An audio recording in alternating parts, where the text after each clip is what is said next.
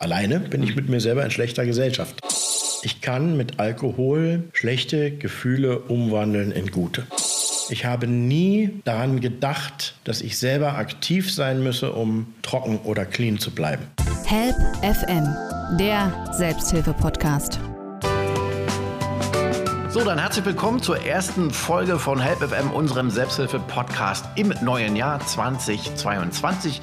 Ich hoffe, liebe Hörerinnen und Hörer, Sie sind auch alle gut in dieses neue Jahr gekommen. Möglicherweise oder wahrscheinlich, so ist ja nun mal der Brauch, Corona hin oder her mit einem Glas Sekt in der Hand. Das muss aber nicht sein. Und unser heutiger Studiogast ist jemand, der genau weiß, was es bedeutet, wenn man da vielleicht auch etwas zu viel davon hatte. Aber der hat eine ganz besonders starke Geschichte zu erzählen und ist jetzt ein Vorbild in der Selbsthilfe hier in Potsdam. Herzlich willkommen, Götz. Ich freue mich, dass du bei uns bist. Dankeschön, Oliver, für die Einladung. Gerne, gerne. Ja, ich finde es ja immer wieder auch wirklich beeindruckend, wenn man mit Menschen spricht, auch der Suchtselbsthilfe, denn das ist ja eigentlich so auch eine der, der ältesten, darauf kommen wir ja noch, Selbsthilfeformen überhaupt, wo Menschen gesagt haben, okay, lass es uns zusammen diesen schweren Weg gehen. Dann alleine ist es noch schwerer, ja, also wo sich erste Gruppen getroffen haben, damals in Amerika, da kommen wir gleich noch zu. Und bei jedem gibt es dann so, sagen die ja immer so, diesen Tiefpunkt, und auch den Punkt der Erkenntnis. Vorher hat man das immer beschönigt, naja, alle trinken und mein Gott. Und irgendwann kommt doch so der Punkt, und das ist ja der Beginn dann auch der ja, Läuterung oder wie auch immer, ne? wo man sagt, wow, also da lag ich jetzt wirklich mal im Dreck und habe gesagt, scheiße, so geht's nicht weiter. Entschuldigung für dieses Wort. Was war denn dein Tiefpunkt? Ja, mein Tiefpunkt, also tiefer ging es aus meiner Sicht tatsächlich nicht mehr. Ich war in Berlin auf der Straße, habe einen Pappbecher durch die Welt gegangen, habe in der Sparkasse gesessen und habe die, hab die Leute, die gerade Geld abgehoben haben, um ja. Geld angeschnort, äh, habe Fahrkarten verkauft, gebrauchte von der BVG, von der S-Bahn, wie auch immer, kennt man ja mhm. eventuell der eine oder andere, der im öffentlichen Personennahverkehr unterwegs ist. Ähm, ja, so habe Flaschen gesammelt, auf bzw. unter Parkbänken übernachtet, mhm. etc. Also obdachlos im wahrsten ja. des Wortes. Du hattest nichts mehr. Ja. Und hast das bisschen Geld, was du eingenommen hast, wahrscheinlich dann wieder in Alkohol investiert. Das wurde alles reinvestiert, ja. reinvestiert, ja. Und wann war der Punkt gekommen, wo du gedacht hast, jetzt ist Schluss, ich muss was ändern? Der Punkt war, als ich mitbekam, als ich realisiert habe, dass ich mit meinem Kopf, mit meinem eigenen Willen mich dahin getrunken hatte, wo ich gerade war. Das war auf einem Berliner U-Bahnhof. In der einen Hand ein Bier, in der anderen Hand einen Joint. Und du bist so eingeschlafen? Na, so ungefähr. Nicht ganz, ja. aber. Ja. Und das war der Punkt, wo du gesagt hast, jetzt will ich das nicht mehr. Oder wie? Ich hatte von mir und von dem Leben die Schnauze voll. Mhm. Ich habe erkannt, dass nicht der Staat und nicht Verwandte oder, oder Arbeitgeber mhm. oder äh, Freunde ähm, für meinen Zustand verantwortlich waren, sondern ich selbst. Du hast wahrscheinlich vorher immer denen die Schuld gegeben und das ist immer ein guter Grund zu trinken dann auch, ne? Genau. Wahrscheinlich, also in die Opferrolle zu gehen. Jetzt bist du also in die aktive Rolle gegangen. Was hast du dann gemacht? Aufgestanden und wo bist du dann hingegangen? Ähm, sehr interessant, äh, meine Hausärztin kam ähm, vorbei und ähm, begrüßte mich und fragte, was ich dort machen würde. Mhm. Und äh, das war, war für mich also eine ausgesprochen peinliche Situation. Wir, wir waren Duzfreunde mittlerweile. Sie hatten, hat mich seit mehreren Jahrzehnten behandelt und sie fragte mich, was das dann da solle, was ich da tun würde und äh, ob das denn so richtig wäre. Mhm. So. Und sie fragte mich dann, ob ich raus wolle. Und wie gesagt, ich hatte also einige Tage vorher die Erkenntnis gewinnen dürfen, dass ich derjenige bin, der sich dahin getrunken hatte und äh, ich wollte da nur noch raus. Und in dieser Situation konnte ich ihr folgen. Also es kam wie gerufen, könnte man jetzt sagen, Zufall oder Schicksal, egal, aber es war genau der richtige Moment, oder? Ja, ich würde, würde sowas in der Richtung, würde ich schon sagen, ja, genau. Ja, es war der richtige Zeitpunkt. Sie war zum richtigen Zeitpunkt am richtigen Ort. Ja, du hättest wahrscheinlich Wochen vorher sie abgewiesen gesagt, hier, ne, Quatsch nicht, weiter ja. geht's. Wahrscheinlich Wunderbar. hätte ihr auch noch die Schuld gegeben dafür. Du bist doch daran schuld, das und so weiter. Ja, ja. ja wahrscheinlich. Mit Sicherheit. Ja. Und wie ging es dann weiter? Ja, sie hat mir am selben Abend ähm, einen Platz in einer Entgiftung besorgt, außerhalb von Berlin. Mhm. Und ähm, ich bin dort mit dem Rettungsdienst hingebracht worden. Und äh, ja, am nächsten Tag dann zwar mit medikamentöser Unterstützung, aber in jedem Fall ohne Alkohol und Drogen aufgewacht. Ja. Und da sagen ja dann viele, das ist, da beginnt die schlimmste Zeit, ne? weil der Entzug dann da ist. Der Körper will ja. ja. So, das Verlangen ist da nach Alkohol. Ich glaube, es gibt dann so Opiate oder so Beruhigungsmittel, aber das reicht in der Regel nicht. Ne? Es gibt, es gibt Mittel, die körperlichen Erscheinungen während eines Entzugs abmildern, genau, ja. Mhm. Die kann man bekommen, muss man aber nicht, je nachdem, ob man jetzt gefährdet ist, zum Beispiel einen, einen epileptischen Anfall oder sowas zu erleiden. Ansonsten gibt es auch Mittel, ähm, die den Suchtdruck als solches abmildern können. Mhm. Ja, solche Dinge kann man bekommen, das ist aber nicht immer, das ist nicht die Regel. So ein Entzug dauert zwischen 7 und 21 Tagen, je nach Schwere. Bei mir waren es 21 Tage, weil bei mir noch Drogenkonsum dazu kam mhm. Und ich Gott sei Dank einen Therapieplatz bekommen konnte in dieser Zeit, wo ich dann gleich im Anschluss hingegangen bin. Mhm. Okay, und äh, diese drei Wochen waren aber trotzdem hart, auch trotz der Mittel nehme ich mal an. Oder wie hast die du diesen Entzug? Die waren sehr hart, ja. ja. Es war teilweise so, dass ich mein Kopfkissen mhm als Punching Ball benutzen musste, um, um loszulassen. Ja. ja, glaube ich. Das ist ja einfach eine Riesenumstellung. Ne? Du hast es aber geschafft, diese drei Wochen. Dann warst du in der Therapie. Wie, wie lange zog sich das noch ein bisschen hin? Das war auch eine Verhaltenstherapie wahrscheinlich, ne? wo alles nochmal aufgearbeitet wurde. Warum trinke ich überhaupt? Was sind die Gründe oder wie war das? Im Krankenhaus direkt geht es erstmal nur um die medizinische Seite. Mhm. Ja. Körper stabilisieren und ähm, erstmal frei machen vom Suchtmittel. Und anschließend ging es für mich in eine etwas längere Therapie. Mhm. Es gibt da unterschiedliche Möglichkeiten. Es gibt Kurzzeittherapien, es gibt Entwöhnungsbehandlungen, drei bis vier Monate, die man eventuell auch noch verlängern kann. Für mich wurde das nicht mehr bewilligt. Ich war ein sogenannter hoffnungsloser Fall.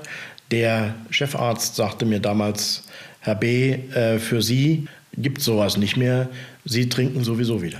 Wahnsinn, die haben sich als hoffnungslosen Fall eingestuft. Also wie kann das denn sein? Das muss ich auch sagen. Aber möglicherweise hat das dann Ehrgeiz angestachelt, oder? Naja, bei, bei über 30 Entgiftungen und bereits vier Therapien in diesen wunderbaren Kliniken, die wie Hotels geführt werden, ja. da... Die Rückfallquote war, war denen zu groß. Du hattest sowas den, schon. Ja, genau jedes Mal wieder getrunken. Was war denn jetzt anders? Naja, jetzt gab es die Möglichkeit für mich, ich wollte eine Therapie machen und der Chefarzt bot mir an, in ein Wohnheim für mehrfach geschädigte Abhängigkeitserkrankte zu ziehen. Mhm. Und ähm, das war insofern auch günstig, als dass ich gar keine andere Perspektive mehr hatte. Ich fragte den Arzt, wenn ich das nicht wolle, mhm. ja, was denn dann passieren würde. Na, er würde mich dann entlassen. Mhm. Ich sage, na, wo soll ich denn hin? Und er fragte mich dann, na, wo sind Sie denn hergekommen? Mhm. Und das war dann ganz klar, das wäre dann der U-Bahnhof gewesen oder die Sparkasse. Und dann wäre das wahrscheinlich wieder von vorne losgegangen. Genau. Und so hatte ich aber die Möglichkeit, ähm, tatsächlich äh, völlig neu anzufangen und äh, auch weit weg von der Szene. Mhm. Und ähm, ja. Was hat dir dann geholfen? Mit welchen Mitteln, Mechanismen? Hast du es diesmal geschafft? Bist nicht rückfällig geworden? Und wie hast du da die Selbsthilfe kennengelernt? Ja, also mehrere Punkte. Also die Therapie hat im Ganzen dreieinhalb Jahre gedauert, wovon anderthalb Jahre stationär direkt in der Wohneinrichtung waren, von wo ich eben erzählt habe. Dort gab es eine 24-Stunden-Betreuung. Ähm, und äh, während dieser Zeit habe ich ich kannte, ich kannte bereits die Selbsthilfegruppe der anonymen Alkoholiker in Berlin und konnte nach einer gewissen Zeit der Stabilisierung auch zum ersten Mal wieder in eine Gruppe gehen. Mhm. Habe das gemacht und von da an ähm, regelmäßig, erst monatlich, später dann äh, auch 14-tägig, dass ich wieder angefangen habe, Gruppen zu besuchen. Ja. Mhm. Und beides, sowohl die therapeutische Wohneinrichtung als auch der Besuch der Selbsthilfegruppen, haben mir dann dazu verholfen, dass ich langsam wieder in ein normales Leben zurückkehren konnte. Haben die stabilisiert. Aber trotzdem war doch bestimmt auch immer mal der Druck da, oder? Und äh, der Gedanke an einen Rückfall, oder nicht? Muss er. Jahrelang. Ja. Und wie hast du das dann geschafft diesmal? Was war denn da anders? Ich habe mich zum ersten Mal in meinem Leben selber festgekettet. Mhm. Früher habe ich mich gehen lassen. Ich habe nie die Notwendigkeit gesehen, dass ich selbst für mich etwas tun müsse. Ich habe nie daran gedacht, dass ich selber aktiv sein müsse, um trocken oder clean zu bleiben. Ich habe immer gedacht, äh, ich werde geheilt. Mhm. So. Ich dachte, ich bekomme eine Pille oder jetzt machst du hier Therapie und dann alles ist gut, alles so ist bequem sollte es sein, ne? Ja, ne? So, ja. ja. Und ähm, der Arzt gibt mir eine Spritze und alles ist gut. Und das ist eben im Fall der Sucht nicht der Fall, sondern es geht um eine Änderung des Denkens, des Handelns und des Fühlens. Und ähm, das schafft nur derjenige selber in sich drin. Ja. Das ist keine Geschichte, die Naja, doch schon. Also man muss sie erlernen und man braucht dabei Hilfe und Unterstützung. Ja. Mhm, klar. Ähm, aber das ist keine Pille, die ich schlucke und dann ist wieder alles gut. So wie eine Kopfschmerztablette oder so funktioniert das nicht. Help FM, der Selbsthilfe-Podcast. Viele sagen ja, Betroffene, dass sie im Grunde von Tag zu Tag denken. Die planen jetzt nicht nächstes Jahr. Die sagen, ich muss doch jeden Tag. Das ist für mich eine Herausforderung. Also das kann ich auch sagen jetzt, auch heute noch, dass ich, also heute geht es nicht mehr um den, um den Suchtgedanken oder, oder körperliches Unwohlsein, weil ich keinen Stoff habe, sondern es geht einfach Tag für Tag darum, dass ich die richtigen Dinge tue und äh, ja, mich, an der, mich bei der Stange halte. Auch den Tag strukturiere, ne? bewusst gestalte, nicht so mich treiben lasse wahrscheinlich oder so. Genau, ja. Genau. Also es fängt früh morgens an, mhm. ja, mit gewissen Ritualen. Ja. Manch einer betreibt Sport, wieder andere meditieren, manche lesen in Selbsthilfefachbüchern, wie auch immer. Also das ist sehr unterschiedlich, aber die allermeisten beginnen ihren Tag, indem sie ähm, sich auch auf den Tag ausrichten mhm. und ähm, ja, ihre, ihre mentalen Kräfte bündeln, um ähm, ja, nicht am Ziel vorbeizuschlittern. Es, es zählt schließlich jeder Tag. Was machst du? Wie beginnst du deinen Tag? Ja, ich würde sagen mit Besinnung und Meditation. Mhm. Ja. Das ist auch schon mal ein guter Start. Ja. Du bist ja jetzt auch beruflich und stehst wieder hier im Leben. Hast du aufarbeiten können, was hat dich überhaupt so weit gebracht, dass es zu dieser Park- oder U-Bahn-Bank-Situation äh, kam? Also du hast ja irgendwann angefangen, wie alle wahrscheinlich mal als Jugendlicher in Kontakt in Al mit Alkohol zu bekommen, ne? ist klar, haben wir alle. Aber warum ist es denn bei dir in diese Richtung so entlitten? Hast du das für dich selber mal feststellen können? Jein, ja, doch, habe ich. Ähm, ist ein bisschen schwierig, ähm, darauf zu antworten, muss ich mal sagen. Für mich war äh, folgende Situation ausschlaggebend. Ich habe festgestellt, dass ich mit Alkohol meine Gefühle verändern kann. Mhm. Ich kann mit Alkohol schlechte Gefühle umwandeln in gute. Okay. Oder in vermeintlich gute. Auch Ängste, ne? Zum ja, zum Beispiel. Ja, Ängste, Bedrängnis. Druck, Stress, ne? Ja, genau. Und bei mir war es auf der Konfirmation. Ich habe festgestellt, also zur Konfirmation, man, man wird ins, kommt ins Erwachsenenalter, ne? andere auch bei der Jugendweihe zum Beispiel. Und man bekommt das erste Mal von den Erwachsenen ja, anerkennendes Schulterklopfen, man bekommt etwas zu trinken, man stößt mit allen Leuten an. Und ich merkte, dass ein innerer Druck von mir abfiel. Mhm. Dieser, dieser innere Druck, heute weiß ich das, ist entstanden durch körperliche Gewalt ja, die ich also erfahren hatte als Kind.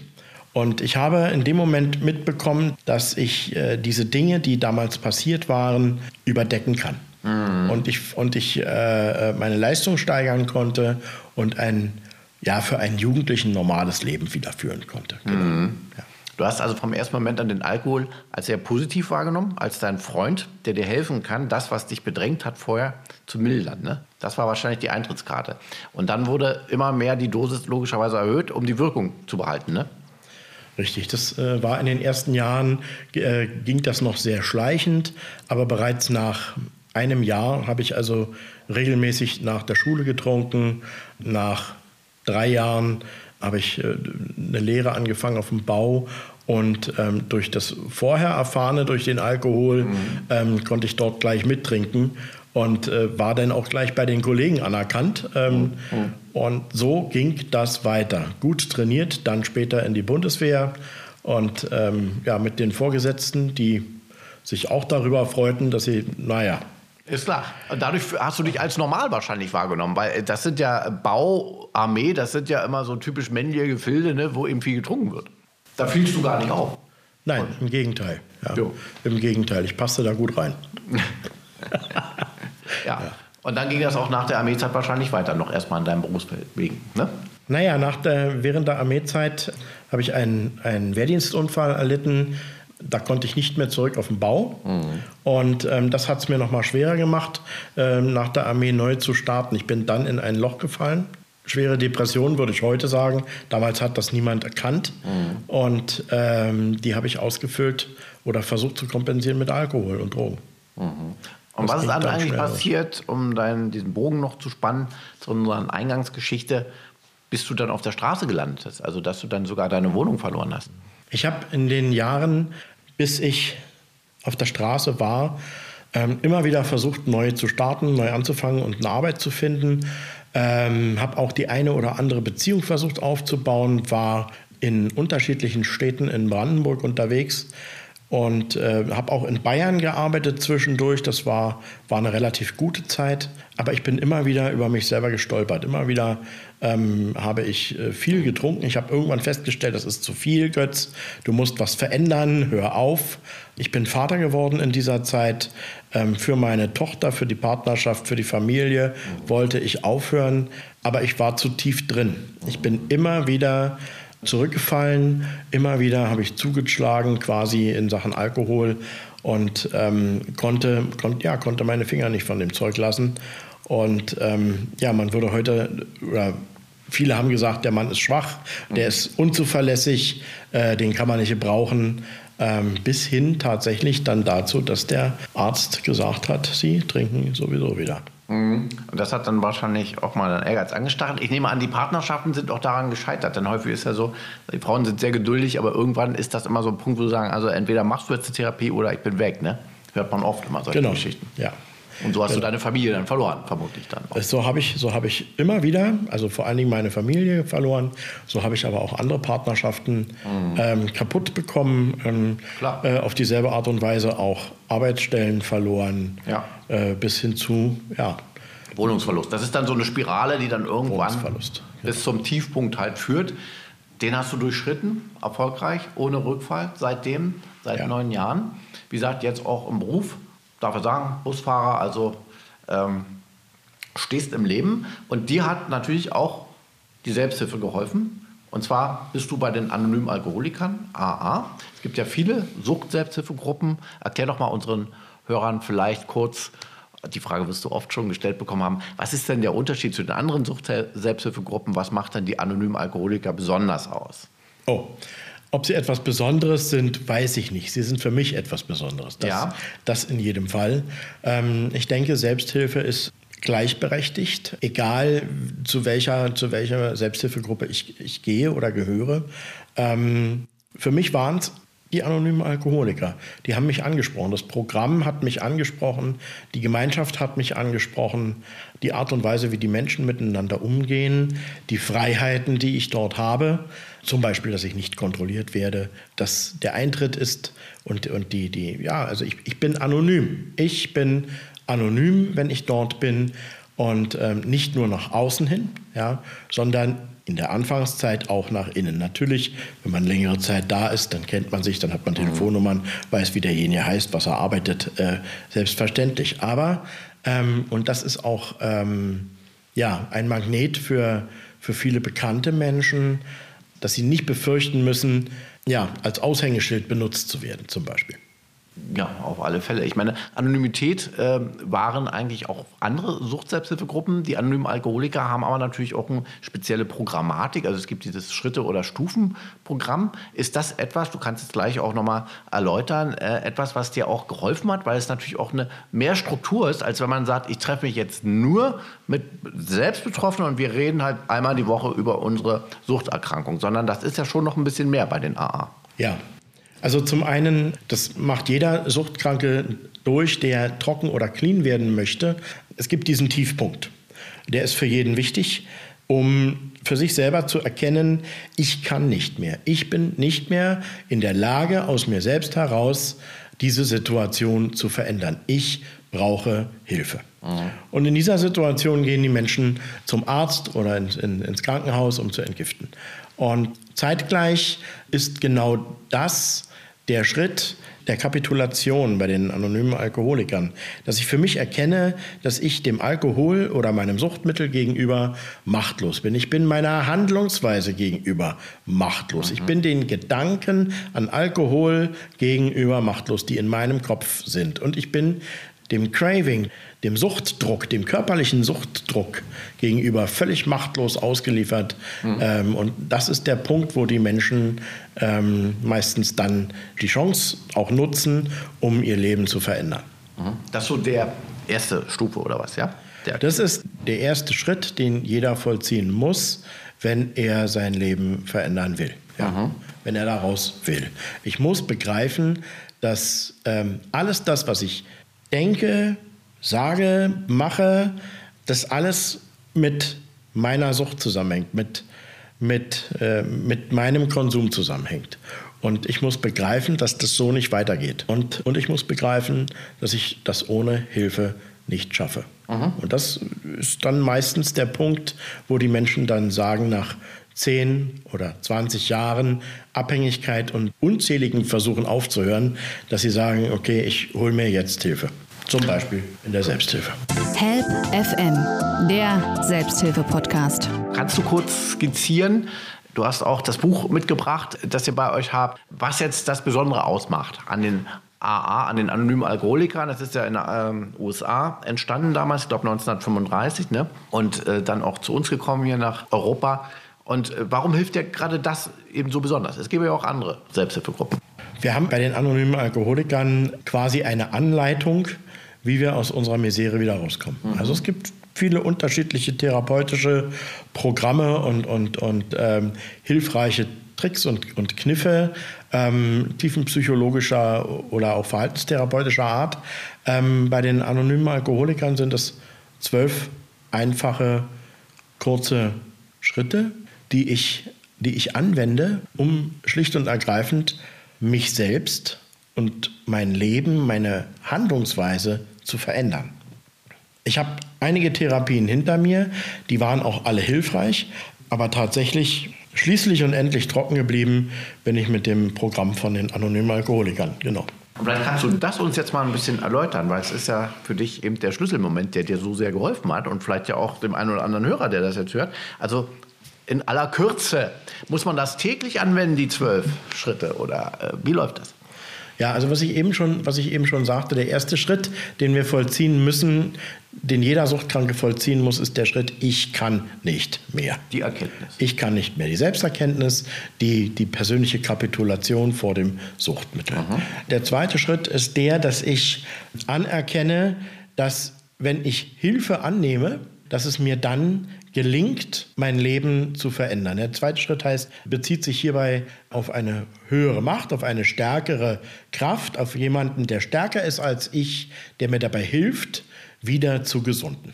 Ja? Im dritten Schritt erkläre ich meine Bereitschaft, nicht mehr selbst derjenige zu sein, der, der handelt, sondern sich helfen zu lassen. Zum Beispiel von der Gruppe. Mhm. Ja? Im vierten Schritt beschaue ich mir mein bisheriges Leben, die Dinge, die mir widerfahren sind, als auch die Dinge, die ich selbst gemacht habe, sowohl im Positiven als auch im Negativen. Ich mache eine, eine Form von Inventur, mhm. ähm, was aber nicht heißt, dass ich nur die schlechten Dinge aufzähle, sondern auch natürlich auch die guten. Mhm. Im fünften Schritt spreche ich mit einer Person meines Vertrauens darüber die Person meines Vertrauens wird mich dabei unterstützen, zu erkennen, wie ich in gewisse Situationen geraten bin. Dann kann ich versuchen, in den nächsten beiden Schritten kann ich dann versuchen, diese Dinge zu ändern oder auch abzulegen. Mhm. Auch das gelingt den meisten Menschen nicht aus sich selbst heraus, sondern ähm, sie benötigen hierbei ebenfalls Unterstützung. Einige meditieren, wieder andere machen Yoga, Sport und so weiter. Hier gibt es unterschiedliche Möglichkeiten. In AA sprechen wir unter anderem also auch von Gebet und Meditation. Aber auch hier sind die Wege natürlich unterschiedlich und jeder muss für sich selber herausfinden, was seiner Ideologie, seinen, seinen Gedankenmustern am nächsten kommt. Die nächsten Schritte sind die, dass wir, dass wir uns angucken, wem habe ich Schaden zugefügt? Ja? Habe ich Schulden? Ja?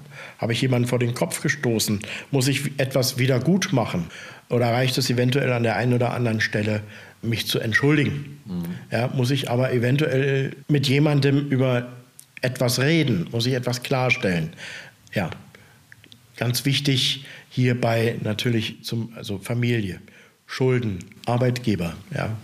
Natürlich, wenn's, wenn es sich hierbei auch um, um illegale Drogen handelt, dann ist es fraglich, mhm. äh, ob ich zu meinem Dealer hingehen sollte, mhm. äh, um ihm die, das Geld, um was, das ich ihm beschissen habe, wiederzugeben. Ich glaube, der wird nicht amused sein, mich zu sehen. Ja. ja äh, solche Dinge sollte ich vielleicht bleiben lassen. Ja. Aber es gibt auch hier immer noch die Möglichkeit, dass man sich auch eine Rechtsberatung holt und einfach mal fragt, du pass mal auf, das und das und das ist passiert und das und das habe ich, was kann ich tun? Also man geht sein Leben durch, genau. positiv, negativ. Ja. Äh, du hast das jetzt alles auch aus dem Kopf so aufgesagt. Also beschäftigst du dich täglich damit, mit diesen Stufen und Schritten? Ist das immer präsent für dich? Es ist die neue Lebensweise. Ja. ja. Es ist die neue Lebensweise, dass ich täglich gucke, das, was ich in diesen Schritten gelernt habe, dass ich, dass ich täglich gucke, ist der Tag heute gut gelaufen? Habe ich meine Arbeit soweit gut hinbekommen? Hätte ich heute etwas besser machen müssen? Habe ich Fehler begangen? Muss ich mich eventuell bei jemandem entschuldigen? Das machst du jeden Abend. Das sind so Rituale auch dann. Das ist das Ergebnis des Programms, genau. Dass ich also einfach gucke, dass ich Bilanz ziehe, dass ich mir jeden Tag ein paar Minuten nehme, um zu gucken, war das heute ein guter Tag oder wäre er verbesserungswürdig. Mhm.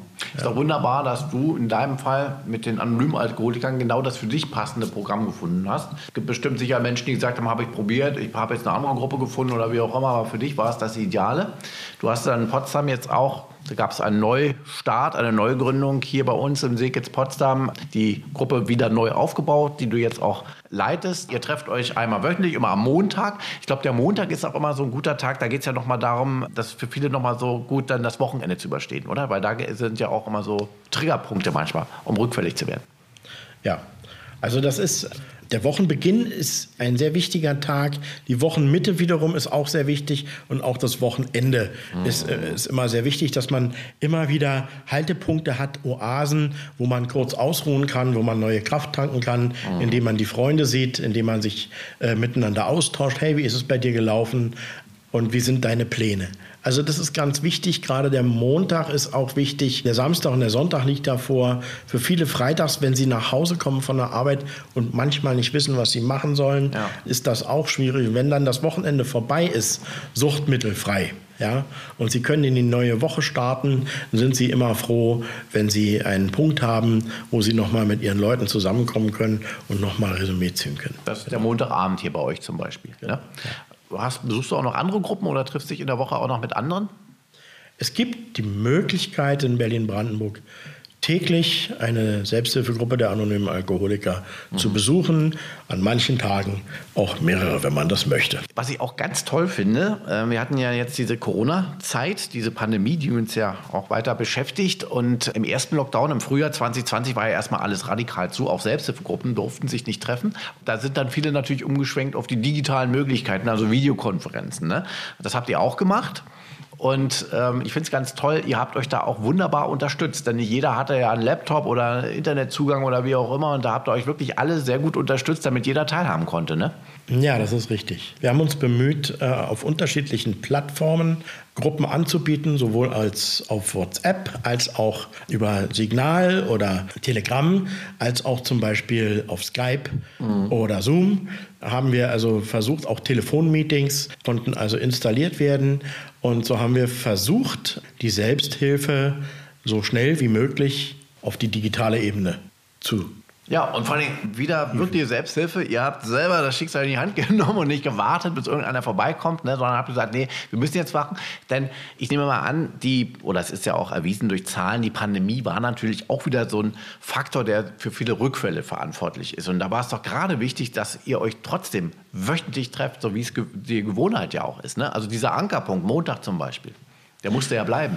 Wenn ich daran zurückdenke, wie es mir ging in meiner Anfangszeit, mhm. wo für mich wichtig war, dass ich eine 24 Stunden rund um die Uhr Betreuung habe, ja, dann fällt es mir leichter, das auch nachzuvollziehen, wie es heute einem Neuen geht, der jetzt aufhört zu trinken und jetzt einen Gruppenbesuch hat. Weil die Tankstelle hat immer offen, der Späti hat immer offen. Aber die Selbsthilfegruppe, das ist schon so eine, so eine Geschichte. Und deswegen haben wir versucht, sofort zu reagieren. Es äh, gab eine Situation, zum Beispiel in Berlin jetzt, dort haben wir eine Institution, Keller nennt die sich, und dort finden zwei Gruppen pro Tag statt. Mhm. Diese beiden Gruppen sind von heute auf morgen ausgefallen. Ja. Und es wurde jetzt, es wurde jetzt nicht lange rumdiskutiert, sondern wir haben sofort reagiert und haben ähm, niederschwellig versucht, auf WhatsApp etwas Ähnliches zu erschaffen. Ja, das nennt sich jetzt Keller Kinder Ja, und äh, existiert übrigens heute noch und funktioniert auch.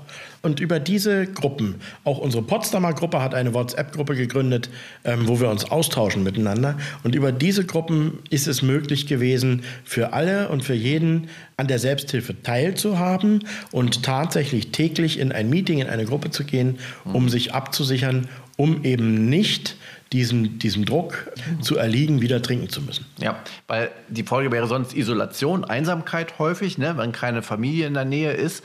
Und dann ist natürlich die Gefahr sehr groß, dass man rückfällig wird, wenn man dann da eh eingesperrt ist, ne, im Lockdown und so. Das ist ganz klar. Das habt ihr sehr gut gelöst und ich denke, das bleibt auch jetzt. Ne? Also Selbsthilfegruppen dürfen sich ja seit äh, Juni 2020 treffen, egal Lockdown hin und her. Ne? Aber das bleibt ja sicherlich so als Hybridveranstaltung, oder? Dass viele auch online, digital zugeschaltet bleiben. Ja, viele Meetings sind tatsächlich hybrid. Es wurden Online-Ersatz-Meetings gegründet. Diese haben sich seitdem Selbsthilfegruppen wieder stattfinden dürfen, mit den realen Meetings teilweise verbunden. Es gibt Hybrid-Meetings, ganz genau. Und eine wunderbare, also eine wunderbare Sache. Das haben wir hier auch gemacht im Segitz, dass wir dann per Telefon Freunde mit ins Meeting geholt haben, die zum Beispiel aufgrund von Quarantäne nicht daran teilnehmen konnten. Ja, oder manche haben auch Angst, bleiben lieber zu Hause in der heutigen Zeit und auch die will man ja mitnehmen. Ne? Also finde ich, das ist eine sehr gute und Erfolgsgeschichte auch äh, bei euch gewesen. Help FM, der Selbsthilfe-Podcast. Ja, mein lieber Götz, zum Schluss noch gefragt, wie gehst du jetzt um mit Ängsten, mit Bedrängnis? Weil die hat ja jeder Mensch, immer in irgendeiner Form. Tja, wie, wie gehe ich damit um? Naja, ich habe eine auf den Tag bemessene Bewährungsfrist. ja, ähm, die Sache, die Sache ist, ist relativ einfach. Wenn ich, mir jetzt, wenn ich mir jetzt vorstelle, ich müsste mit meinen Ängsten, mit meiner Depression, mit, mit meinem Groll, mit, Ja, mit meiner, Emotionen, die mit meiner, hat, ne? mit meiner, ja, genau. Ich, wenn, wenn ich mit diesen Dingen mein Leben lang umgehen müsste, ich glaube, ich würde mich, das, das würde ich nicht aushalten. Ja? Und deswegen diese auf den Tag bemessene Bewährungsfrist. Es ist nur ein einziger Tag, an dem ich diese Dinge aushalten muss oder damit, an dem ich anders damit umgehen kann. Und dieser eine Tag ist nur heute. Also du, du Ich wechselst von Tag zu Tag. Genau. Ja. Ja. Aber gibt es denn Techniken wie zum Beispiel Meditation, dachte ich jetzt oder so, die dir dabei helfen, vielleicht auch mit den Gefühlen besser klarzukommen? Also die zu ordnen, dass sie sich nicht so bedrängen? Also ja, tatsächlich Me- Meditationsübungen, Gebetsübungen. Ähm, manch einer, wie gesagt, macht Yoga oder Sport. Ähm, wieder andere ähm, lesen meditative Texte. Ähm, ein wichtiger Punkt ist Dienst am nächsten. Also wenn jetzt ein Neuer in die Gruppe kommt, dass ich mich um ihn bemühe, dass ich für ihn da bin und ihm versuche dabei zu helfen, seine erste Zeit auch gut zu überstehen. Ähm, dass ich ihm Möglichkeiten eröffne, in welche Gruppen er gehen kann, ähm, wie er sonst trocken bleiben kann, was er machen kann. Spaziergänge zum Beispiel sind sehr hilfreich, dass man sich ähm, in der Natur aufhält, äh, auch bei diesen Temperaturen, wie, wie, sie, wie sie jetzt momentan im Winter sind, ähm, ist das eine sehr wichtige Sache, dass man eben nicht zu Hause in der Bude hocken bleibt und äh, den ganzen Tag fernsieht. Äh, das, das ist nicht äh, sinnbringend. Genau. Ich frage ja auch, weil es natürlich ein Stück weit die Autonomie befördert, ne? wenn man mit der eigenen Gefühlswelt klarkommt und auch mit erlittenen Verletzungen und Erfahrungen und dergleichen mehr. Wenn man das geordnet hat, dann ist natürlich auch die, der Druck weniger und geringer und die Bedrängnis, ne? die dich ja zum Beispiel damals dazu geführt hat, dich zu betäuben, weil du gesagt hast, Mensch, mir geht's besser. Und insofern ist das ja auch ein Mittel, ne? diese Gefühle zu ordnen, äh, um trocken zu bleiben. Deswegen Ja. praktisch. Genau. Aus mir rauskommen, ähm, nicht mit mir selber alleine bleiben. Ich bin mit mir selber in schlechter, also alleine bin ich mit mir selber in schlechter Gesellschaft. Und ähm, wenn ich aus mir rauskomme, mit, mit, mich mit anderen treffe, auch während der Pandemie in Form von digitalen Angeboten, wenn ich das wahrnehme, komme ich aus mir raus. Ich sehe andere Leute, wir sprechen miteinander und wir können uns austauschen. Das ist, äh, sind sehr, sehr hilfreiche Sachen. Stört sich eigentlich, jetzt haben wir es auch äh, gesehen, wieder typisch äh, in der Vorweihnachtszeit und so weiter, ne, sehr viel Alkoholwerbung. Ne? Also es wird immer sehr viel dann verkauft, zu den Feiertagen natürlich, das Geschäft boomt. Stört dich sowas? Sollte man, sollte diese Werbung nicht mehr so offensichtlich sein? Also heute stört es mich nicht mehr. Es ist aber so, dass, dass es viele Freunde gibt, die große Probleme damit haben. Auch nach Jahren der Trockenheit ist also äh, der Glühweingeruch, wenn sie durch die Stadt ziehen, doch ein großes Problem. Viele sind tatsächlich sogar dankbar, dass die Weihnachtsmärkte nicht stattfinden, mhm. ähm, weil dieser Magnet, mhm. äh, die Lichter, die Musik, ja. die Menschen keinen Anziehungspunkt für sie bedeuten. Das kann ich sehr gut verstehen. Aber für dich ist kein Problem. Oder wenn du im Sommer herrliches Wetter, überall die Biergärten, ist dir egal. Du trinkst dein Wasser oder was auch immer, Kaffee und es ist dir egal. Oder spürst du jetzt auch noch manchmal dieses Verlangen, was ja menschlich ist? Naja, ich muss auch unterscheiden lernen im Laufe meines suchtmittelfreien Lebens, ob das jetzt Verlangen ist, was ich da habe, psychisches Verlangen, körperliches Verlangen, oder ob es einfach nur zum Beispiel ein Trinkwunsch ist. Mhm. Ja? Ich sollte einem solchen Trinkwunsch nicht unbedingt nachgeben wenn er denn da ist. Ja? Weil daraus könnte eventuell nochmal Verlangen entstehen. Mhm. Und bei meiner Geschichte, bei meiner Alkoholgeschichte, ähm, weiß ich nicht, ob ich noch einmal die Chance hätte, nochmal rauszukommen. Ich muss sagen, ähm, wer mal auf der Straße war und sich ein neues Leben aufbauen konnte, ich glaube nicht, dass, also zumindest ich möchte nicht in die Versuchung geraten, mein jetziges Leben aufs Spiel zu setzen. Ich möchte mein Leben behalten, es weiter ausbauen und äh, so gut wie es geht genießen. Und ich möchte nicht nochmal alles wieder kaputt machen. Ich denke, das ist auch dann so ein Faktor, der dich davon abhält im, im, Zweifelsfall, weil du siehst dich dann auf dieser Bank und sagst, nee, da möchte ich nicht wieder liegen. Ne? Genau da sehe ich mich. Und das ist, das ist eine wunderbare Geschichte, ähm, dass ich mich dort sehen darf, ja? Mhm. dass ich das nicht verdränge, sondern mir durch die tägliche Arbeit an mir selbst auch immer wieder ins Gedächtnis zurückrufe, Götz, da kommst du her. Ja? Ich bin es heute nicht mehr. Ja? Ich bin heute nicht mehr obdachlos. Ich bin heute nicht mehr abhängig. Ich bin sicherlich suchtkrank, aber ich bin nicht mehr abhängig. Und das ist, das ist der Punkt. Ich habe die Wahl. Ich, hab, ich bin frei. Ich kann entscheiden, jeden Tag. Diese Entscheidungsfreiheit, die möchte ich mir behalten. Ein wunderbares Schlusswort und wir haben den Bogen geschlagen. Wir sind mit dem Bild auf der U-Bahn-Bank in der Station in Berlin eingestiegen und wir gehen auch so wieder raus. Das ist das Horrorbild, das du dir dann immer wieder vergegenwärtigst, wenn du denkst, Mensch, jetzt ein kühles Bier und am Ende greifst du dann doch lieber zum Tonic oder was auch immer. Lieber Götz, vielen Dank, dass du bei uns warst und wir wünschen dir, dass du jeden Tag so wunderbar meisterst, strukturierst und äh, natürlich auch das Verlangen bekämpfst und anderen Menschen hilfst. Denn das tust du ja, indem du hier, wie gesagt, die Selbsthilfegruppe der anonymen Alkoholiker in Potsdam leitest und damit auch anderen Menschen natürlich ein Vorbild bist und ihnen die Hand reichst und ihnen helfen kannst, diesen Weg in die Freiheit und in die Autonomie zu beschreiten. Denn du hast es ja gerade gesagt, das ist ja die, dieses Freisein. Du entscheidest ja, was du machst. Nicht andere sind schuld, sondern du entscheidest. Das ist doch, ja, das wahre Glück im Leben. Vielen Dank, meine Damen und Herren. Das war also unser erster Podcast hier, die erste Folge im Jahr 2022. Vielen Dank wieder fürs Interesse. Diesmal ging es also um die Sucht-Selbsthilfe. Am Mikrofon verabschiedet sich Oliver Gählener. Machen Sie es gut, bis zum nächsten Mal. Help FM, der Selbsthilfe-Podcast.